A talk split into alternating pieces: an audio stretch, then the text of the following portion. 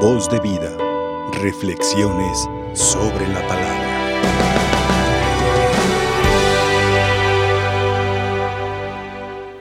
Queridos hermanos, hay quienes piensan que la cuaresma, por ser un tiempo de, de reflexión, por ser un tiempo de interiorizar y de hacer penitencia, orar y hacer caridad, es un tiempo de tristeza y hoy la palabra de Dios nos recuerda que no es así. La cuaresma no es un tiempo para la tristeza o para el desánimo. Y hemos escuchado en la primera lectura un mensaje de esperanza y de alegría. El profeta Isaías nos dice que Dios va a convertir a Jerusalén en gozo, en alegría. Y la primera lectura que escuchamos está tomada del capítulo 65 de Isaías, o sea que corresponde a cuando los israelitas ya regresan de la deportación en Babilonia y ellos a lo mejor primero pensaban que pues ya había terminado la, opresión, ya podían regresar a sus tierras y que todo iba a surgir así color de rosa y la verdad es que no. Se encontraron con muchas adversidades, pero la palabra de Dios por medio de Isaías fue para ellos una razón para volver a confiar.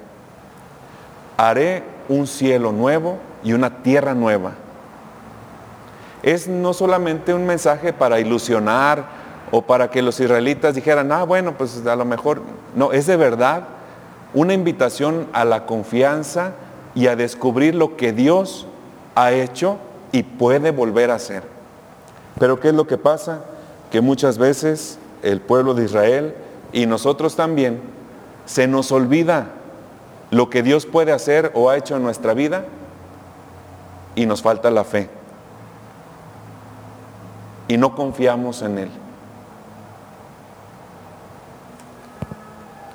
Una vez se casó un, señor con, con, una chef. Entonces ella, pues ya se imaginan las, las comidas ¿no? que hacía para desayunar, ¿cuál huevos revueltos? Eran huevos así, benedictinos, y, a la hora de, la comida ponía ahí un mantel y no sé cuántos tenedores y cuchillos y cucharas y, preparaba ella el, café, molía los granos y, después una prensa francesa y le servía al esposo. Y todo el esposo, después de ver ese banquetazo, oye, ¿y, será que está bueno? Como para darse de topes en la pared. estás viendo como dicen, ¿estás viendo y no ves? Todavía, ¿será que lo mismo les pasa a los israelitas con Dios? Dios creó por amor, los, los hizo eh, surgir en un pueblo, hizo una alianza, hizo un pacto, los libró de sus enemigos y ahora están diciendo, mm, no, esto está de tiro para llorar. ¿Será que Dios podrá?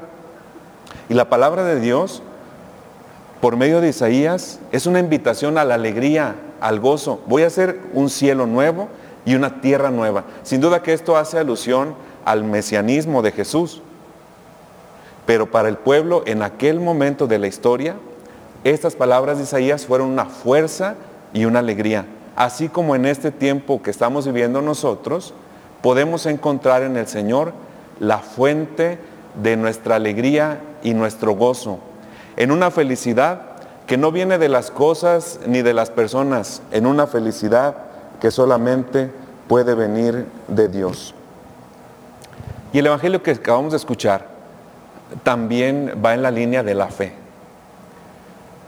Nosotros bien sabemos que la fe, que por la fe cosas que parecen imposibles se hacen posibles.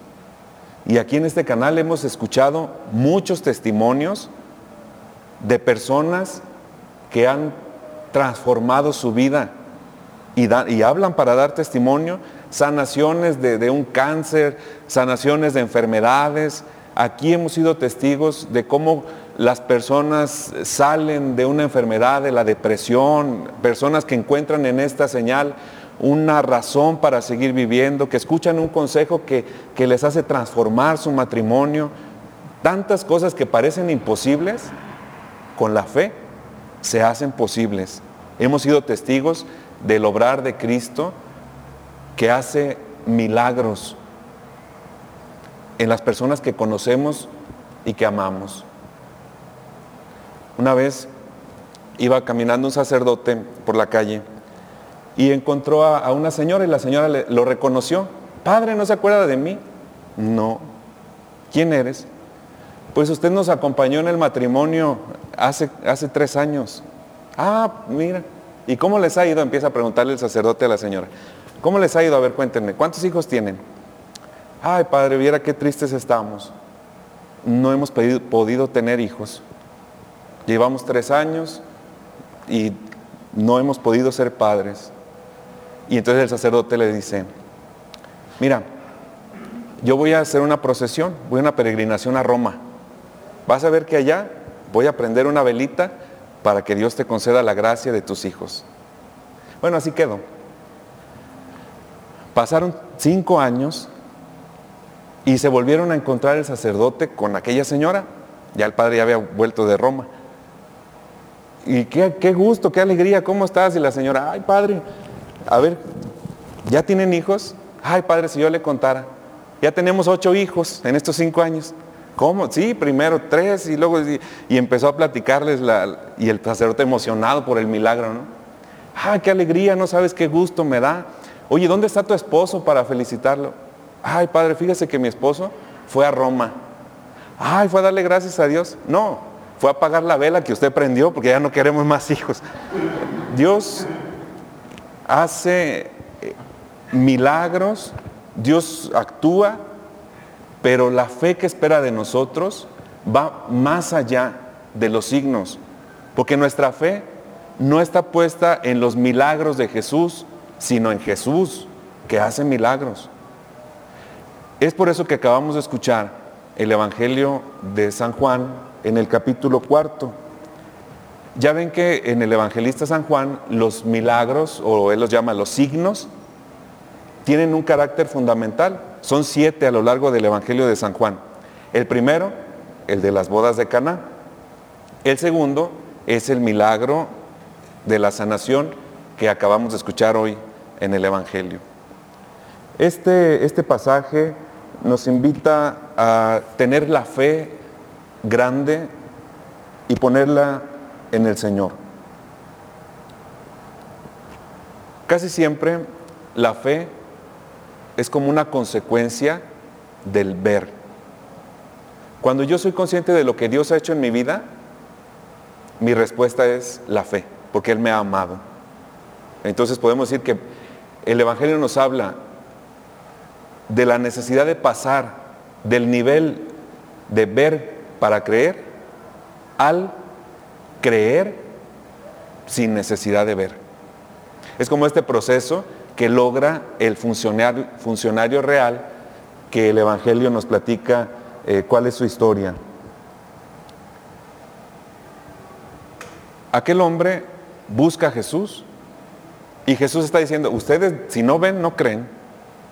Es duro en su palabra. Ustedes buscan nada más los signos, buscan los milagros, pero este hombre persevera en la fe, insiste y Jesús le dice, vete, tu hijo ya está sano. Y dice el Evangelio, aquel hombre le creyó a Jesús, dejó de insistir y confiando en su palabra, fue y regresó a su casa. No necesitó de nada más que de la palabra de Jesús para creer. Este es el nivel de fe que Dios espera de nosotros. No que necesitemos ver signos y milagros, sino que con escuchar la pura palabra de Jesús, confiemos en que Él ha obrado en nuestra vida. Y esto que estoy diciendo debe nosotros fortalecer nuestra confianza plena en Jesús porque a veces nosotros los católicos escuchamos la palabra de Jesús, pero no confiamos. A veces se acercan personas a decir, Padre, eh, yo me confesé ayer, pero como que no quedé a gusto. ¿Me puedo confesar otra vez? recibieron la absolución. La palabra ya estuvo. Yo te absuelvo de tus pecados en el nombre. Y luego se quedan pensando, ¿será que sí me perdonaron? Es que no quedé a gusto. Es más como que ni me escuchó el Padre, tenía prisa, no sé qué. Oye, ya está la palabra de Jesús. ¿Qué más necesitas para creer? Para confiar. ¿Cuántas palabras de Jesús escuchamos en los sacramentos y a veces no creemos? Es la misma palabra de Jesús la que dice esto en la Eucaristía, esto es mi cuerpo, esta es mi sangre. Y a pesar de escuchar las palabras, no confiamos y a veces no comulgamos. El sacerdote en nuestro bautismo nos pone un aceite perfumado en la cabeza y nos dice, tú eres como Cristo, sacerdote, profeta y rey. Esa es palabra de Jesús. Y uno no confía. En la confirmación, recibe por esta señal el Espíritu Santo. La paz esté contigo. Y a veces no creemos en que tenemos el Espíritu Santo. En el matrimonio, el sacerdote que bendice esta unión de los novios y les dice que van a tener la fuerza para salir adelante de las adversidades y a veces no confiamos en Dios que ya nos ha hablado. Y es que aquí vamos a distinguir dos cosas. Una cosa es creer en Jesús y otra cosa es creerle a Jesús. Es como aquella historia del, del que de una torre a otra puso ahí una cuerda un equilibrista, y entonces tenía ahí mucho público, y entonces comenzó a cruzar de un lado hacia otro, de una torre a la otra, y toda la gente aplaudiéndole y viendo aquel espectáculo llenos de admiración. Y luego les pregunta el equilibrista, ¿ustedes creen que puedo pasar de esta torre a la otra con los ojos cerrados? Sí, todo el mundo le, sí, sí, tú puedes. Y se tapó con una venda los ojos y empezó a caminar sobre la cuerda y llegó hasta la otra torre, todos felices. Oigan, ¿y creen que puedo hacerlo, pero ahora con esta carretilla en las manos? ¿Creen que puedo hacerlo? Sí, tú puedes, tú puedes. Le pregunta una señora, oiga, ¿usted cree que yo puedo hacerlo? Sí, tú puedes. A ver, súbase a la carretilla. Ay, ya no quiso la señora. Está fácil, ¿no? Yo creo en Jesús, pero no le creo a su palabra. Entonces el Evangelio hoy nos está diciendo, no basta con decir existe Jesús. Se trata de que hagas propia esa salvación que Él vino a traerte. Yo les invito a que hoy le pidamos al Señor una fe grande, como la de este funcionario real.